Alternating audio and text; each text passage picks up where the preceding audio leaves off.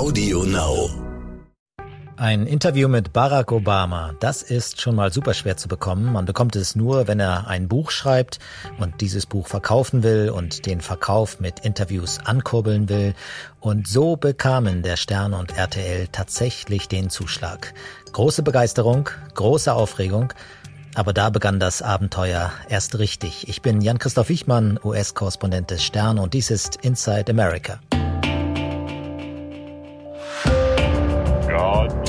America. Time for us, for we the people, to come together.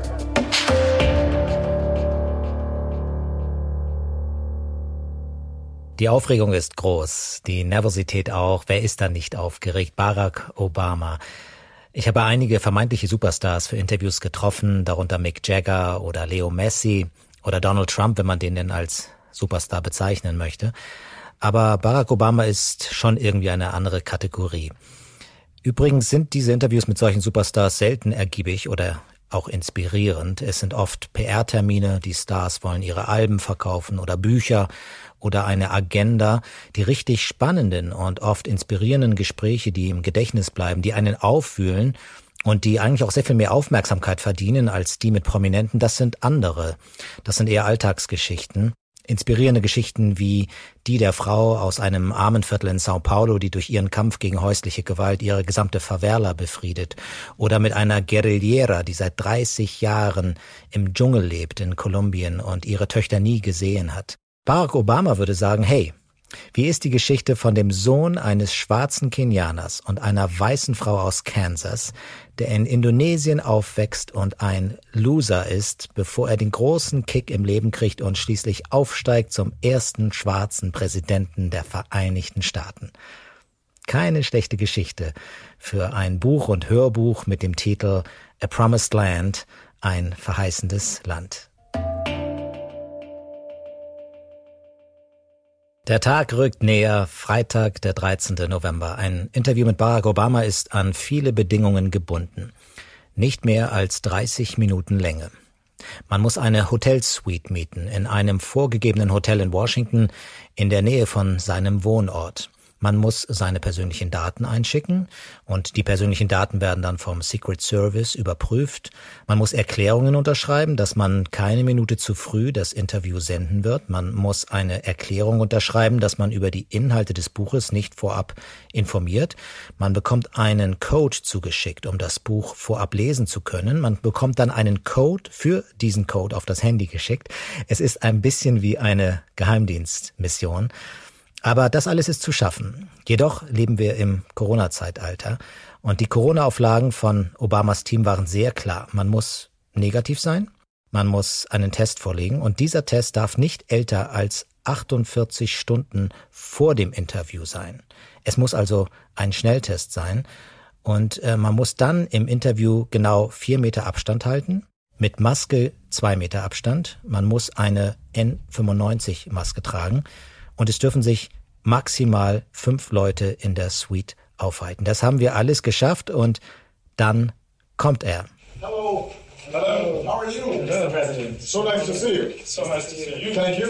Thank you for having us. Nice to see you. You. Appropriate here. Make sure we're not das ist die altbekannte Stimme, man hat sie länger nicht gehört. Barak betritt den Raum in seinem schlendernden Gang, seine Frau Michelle nennt das den Hawaii-Gang. Er begrüßt alle, die Kameraleute, zwei Secret Service Leute begleiten ihn, zwei sind noch draußen auf dem Flur. Es gibt einen Ellbogenbump zur Begrüßung, kein Handshake. Er sagt, ja, wird alles eingehalten, ich will sicherstellen, dass wir keine Viren verteilen. Und dann ist erstmal Smalltalk angesagt. How is, uh, how's, inter, how's transatlantic travel right now?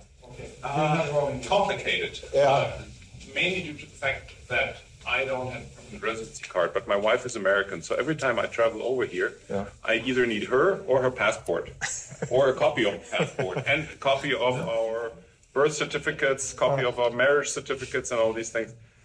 Man redet ein bisschen über die Anreise und die leeren Flüge und die leeren Flughäfen. Er selber ist in den letzten Monaten kaum gereist, außer im Wahlkampf, für seinen Bruder, wie er ihn nennt, für Joe Biden. Und er erzählt außerdem, dass er vor nicht allzu langer Zeit zum ersten Mal in Köln war, in einem Hotel nahe dem schönen Dom. Wunderschön, schwärmt er. I was in Cologne for the first time. The, uh, I was staying in the hotel that you could see the the the, the spire of the cathedral. The cathedral. Beautiful. Beautiful, isn't it? Yeah, it's lovely. That's what we see from our office. Yeah, it's a beautiful, beautiful spire. Mr. President. Oh, we got to get started. Let's get started. Yeah, Yeah, it's, it's like let's let's do business. Come on, trying to sell some books, right? I forgot. Mr. President, first question. Wait, wait, wait. Are you ready? So klingt das mit Barack Obama. Er klatscht in die Hände und es kann losgehen. Er sieht gut aus. Fit, schlank, ausgeruht, 59 Jahre jung. Er macht Witze über sein Alter, seine grauen Haare, aber er hat immerhin die Lasten des Landes auch acht Jahre lang auf seinen Schultern getragen.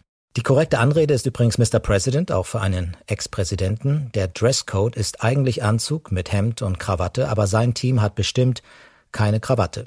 Also tragen wir auch keine Krawatte. Sein Team hat außerdem gesagt, Obama antwortet gern sehr ausführlich. Man werde vielleicht gerade so sechs Fragen unterkriegen in diesen 30 Minuten. Zur Vorbereitung haben wir natürlich das Buch gelesen. Es ist sehr schön geschrieben. Obama ist ein richtig guter Schreiber. Manchmal ist es poetisch und oft auch sehr hinterfragend, sehr kritisch. Und wir haben zum Ende des Wahlkampfs dann auch mit vielen Leuten gesprochen über Barack Obama, vor allem mit jungen Leuten, die er ja ansprechen wollte und immer noch will.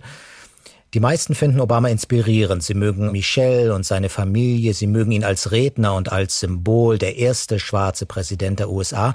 Aber es gibt auch Kritik an seinem allzu pragmatischen Verhalten. Er sei im Amt eben eher ein Mann der Mitte gewesen. Und es gibt ganz konkrete Kritik, zum Beispiel von Samantha Magdaleno, einer 29-jährigen Sozialarbeiterin. Und Obama selber startete seine berufliche Karriere ja auch als Sozialarbeiter. The history of the Democrats not keeping their word.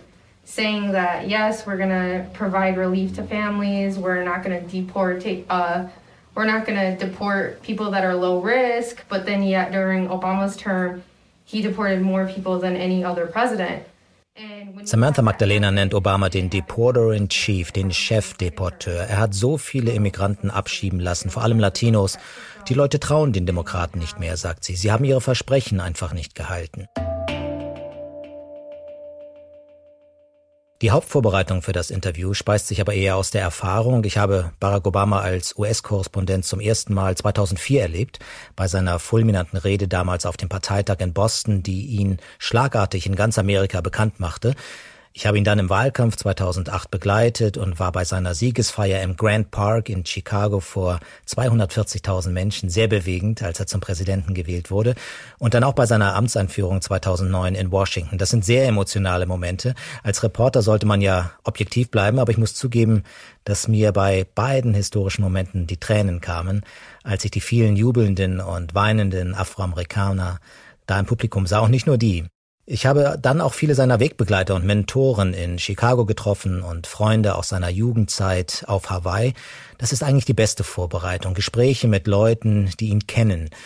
Die meisten sind ihm sehr wohlgesonnen, immer noch, aber sowohl der State Senator Larry Walsh in Springfield in Illinois als auch Pastor Alvin Love in Chicago sagten mir damals, dass er durchaus berechnend sein kann und Leute durchaus auch mal nutzt, um weiterzukommen und sie dann auch schnell wieder vergisst. Aber wer Präsident werden will, kann eben nicht nur edel und bescheiden und zuvorkommend sein. Im Interview ist er dann das alles. Sehr angenehm, sehr bedächtig, sehr locker, auch selbstkritisch und sich selbst hinterfragend. Und dann die erste Frage. Mr. President, it's an honor. Thank you so much. How are you feeling after the victory of your brother, as you call him, Joe Biden? And are you are you relieved? Are you full of joy? Or are you worried of the road ahead? Well, I think all of the above. Um ich frage ihn, wie es ihm geht nach dem Wahlsieg seines Bruders Joe Biden. Ist er glücklich? Ist er erleichtert oder vielleicht besorgt, weil Trump die Niederlage nicht eingestehen will? Alles drei, sagt er. Aber die Antwort und alles weitere gibt es hier noch nicht. Das gibt es morgen in der nächsten Folge von Inside America, morgen bei Audio Now. Da hören Sie das ganze Interview mit Barack Obama von Peter Klöppel, dem RTL-Moderator, und von mir aus dem Fairmont Hotel in Washington im Original und ungeschnitten. Bis dann.